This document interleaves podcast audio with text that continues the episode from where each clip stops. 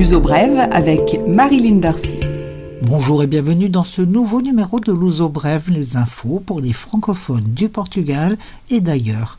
Un Luso Brève sous le signe des restrictions Covid, les nouvelles mesures de lutte contre la propagation du coronavirus sont mises en pratique avec le premier des deux ponts au Portugal mardi 1er décembre qui commémore le jour de la restauration de l'indépendance face à l'Espagne en 1640 et le 8 décembre, jour de l'Immaculée Conception sont des jours fériés.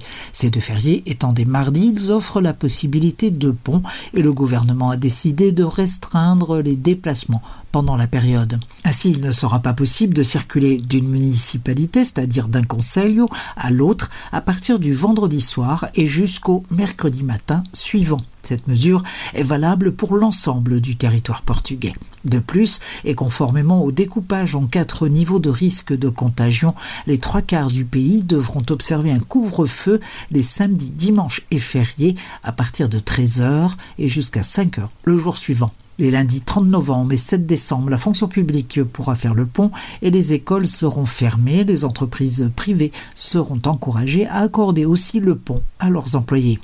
Par décision du ministère du Travail, les parents d'enfants sans école les lundis pourront présenter une absence justifiée à leur employeur. En revanche, l'employeur peut ne pas payer là où les journées et le gouvernement n'a pas prévu d'aide. Attention, les commerces et les bars devront fermer à 13h pendant les jours du pont, mais à 15h les lundis veille de férié. Les quatre niveaux de risque établis pour le Portugal sont sur la base du critère du nombre de cas enregistrés pour 100 000 habitants. Le gouvernement réexaminera la situation de 15 en 15 jours.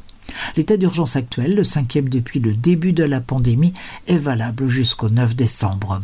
Notez que des exceptions sont prévues pour sortir durant les couvre-feux lorsqu'il s'agit de travail.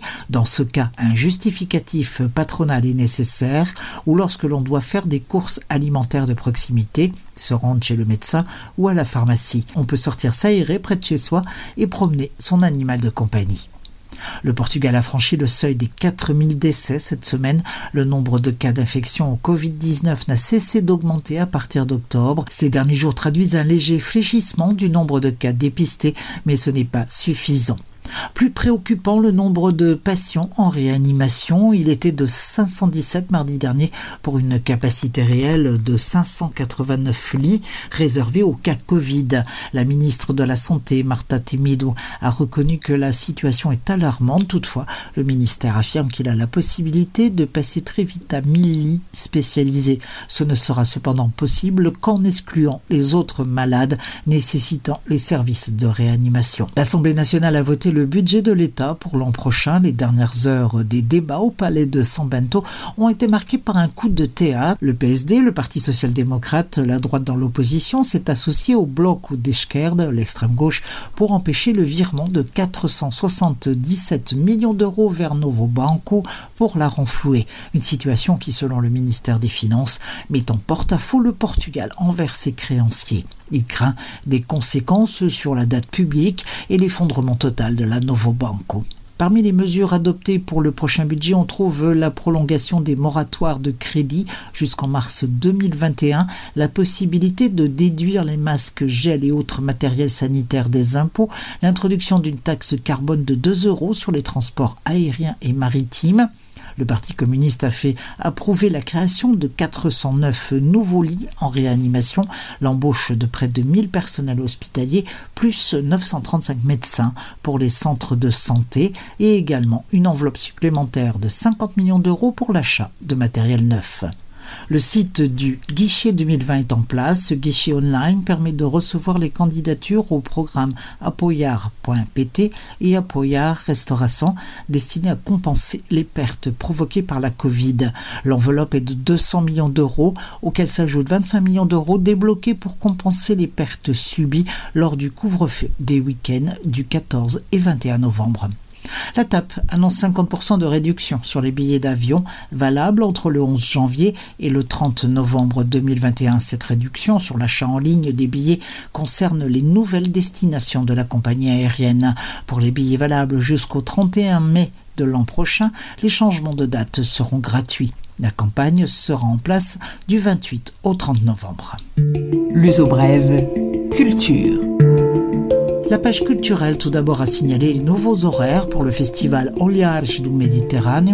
Le nombre de séances est limité à 9 au total, alors qu'initialement une cinquantaine de films devaient être projetés. Pas de chance pour le Festival du cinéma au féminin qui se déroule lors du premier week-end prolongé de restrictions et de couvre-feu. Mais le festival se fait quand même, alors n'hésitez pas à l'accompagner, y compris online sur la plateforme Filmin. À noter qu'Oliarge du Méditerranéon est partenaire de l'opération Union Audiovisuelle.